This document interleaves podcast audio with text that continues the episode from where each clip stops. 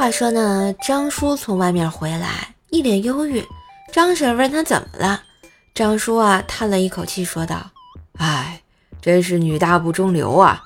跟咱女儿逛街，你女儿看到一帅小伙，对我说：‘爸，帮个忙呗。’我以为他让我去联系一下对方啊，要个联系方式，就说了一句好吧。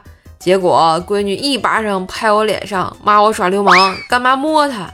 然后那个帅小伙也是勤快啊，捡个板砖跑过来要揍我呀。”幸亏我跑得快，一溜烟就窜了。哦呦！再后来，我返回去在拐角偷偷看一眼，咱闺女跟那帅哥开开心心的吃饭去了。唉，没爱了。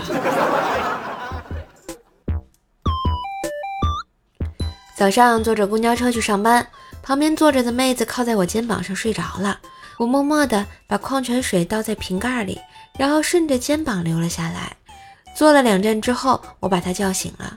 我一脸委屈地说：“美女啊，实在不好意思啊，打扰你睡觉了。但是你这口水吧，哎呀，流的实在是我太难受了啊。”结果她红着脸硬要帮我洗衣服，而且还给我留了电话号码。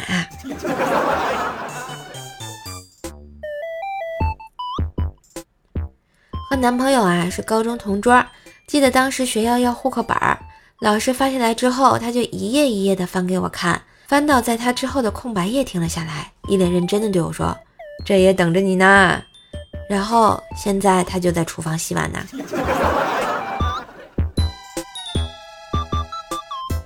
我表妹呢是幼师，刚上班的第一天啊就被小朋友给气哭了，第二天又被小朋友给气哭了，第三天说啥也不去了。我就没办法，只好亲自送表妹去幼儿园。然后舅舅跟小朋友们说。别看你们老师长得高啊，其实他才四岁。以后你们要好好跟他玩，别欺负他。班里的小朋友点了点头。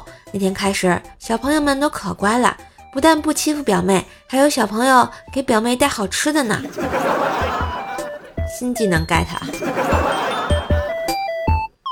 嘿，今日份段子就播到这里啦，我是段子搬运工瘦瘦呀。